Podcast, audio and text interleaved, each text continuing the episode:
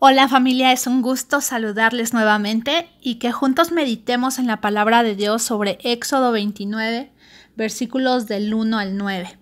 Y el tema del tiempo con Dios para hoy es santidad y pureza. Acompáñenme.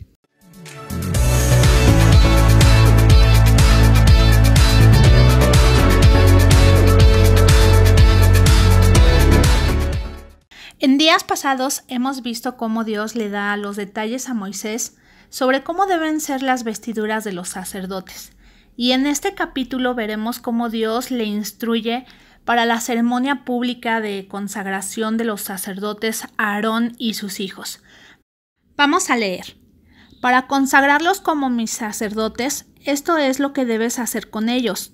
Toma un becerro y dos carneros que no tengan ningún defecto, con la mejor harina de trigo, haz panes y tortas sin levadura, amasadas con aceite y hojuelas sin levadura rociadas con aceite, y ponlos en un canastillo para llevarlos al santuario, junto con el becerro y los dos carneros.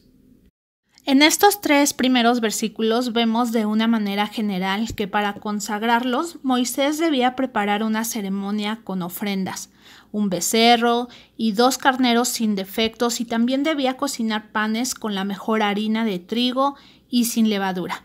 Todo lo debía llevar al santuario para presentarlo a Dios. Esto nos debe recordar al Cordero perfecto y sin mancha. Jesús que se ha dado en sacrificio voluntario para borrar nuestros pecados a través de la cruz y acercarnos al Padre. Así, Cristo nos compró con su propia sangre y ahora le pertenecemos. Sin embargo, Él no nos obliga a que nos demos a Él. Él espera de nosotros que también lo hagamos por amor. Porque todos los que hemos sido salvos también fuimos llamados a ser sacerdotes, santificados y apartados para agradarle a Él. Nuestra consagración a Dios a veces pudiera parecer que no es fácil, porque se requiere un sacrificio diario de permanecer en santidad. Pero resulta más fácil si lo vemos como un estilo de vida caracterizado por un amor que deja cosas porque preferimos agradar a Dios que a nosotros mismos. De esto se trata el sacerdocio al que fuimos llamados cada uno de nosotros, de vivir ofreciéndonos a Dios y no debemos verlo como un sacrificio, sino como un honor el servirle y el agradarle a él. Así vemos en primera de Pedro 2:5 que dice: Vosotros también, como piedras vivas, sed edificados como casa espiritual y sacerdocio santo, para ofrecer sacrificios espirituales aceptables a Dios por medio de Jesucristo.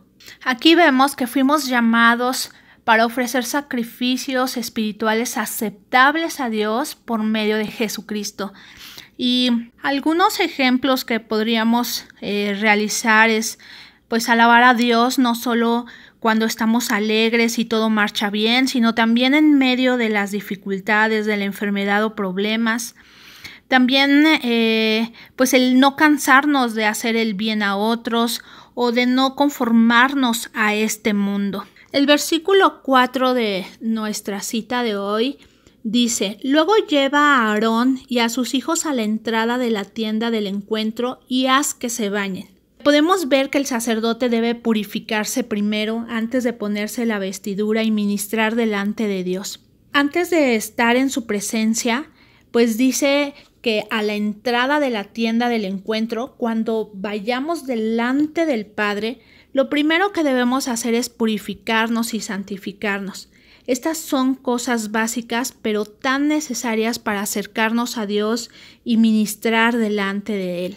Y una forma de bañarnos espiritualmente, vamos a decirlo así, nos menciona en Lamentaciones 3:40, dice, escudriñemos nuestros caminos y busquemos y volvámonos a Jehová, levantemos nuestros corazones y manos a Dios en los cielos nosotros nos hemos rebelado y fuimos desleales, pero tú nos perdonaste. Y cualquiera que tenga una relación con Dios, pues debemos tomarnos eh, un tiempo diario para analizar nuestro actuar, arrepentirnos y pedir perdón por las faltas cometidas.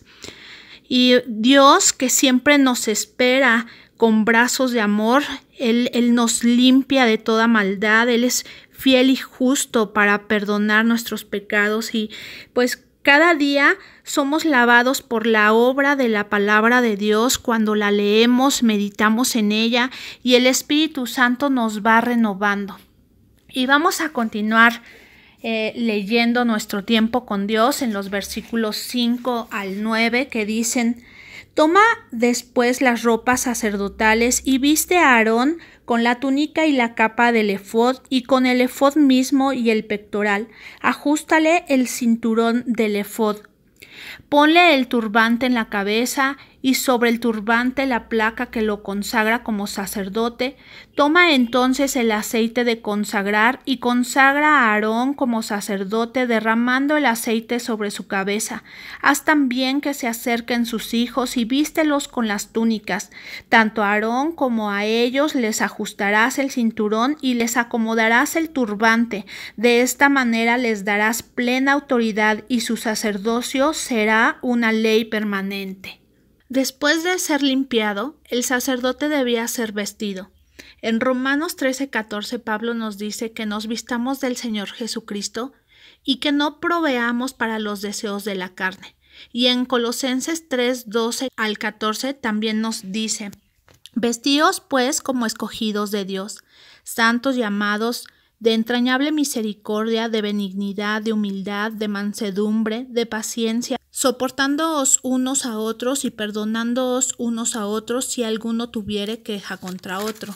De la manera que Cristo os perdonó, así también hacedlo vosotros, y sobre todas estas cosas vestíos de amor, que es el vínculo perfecto.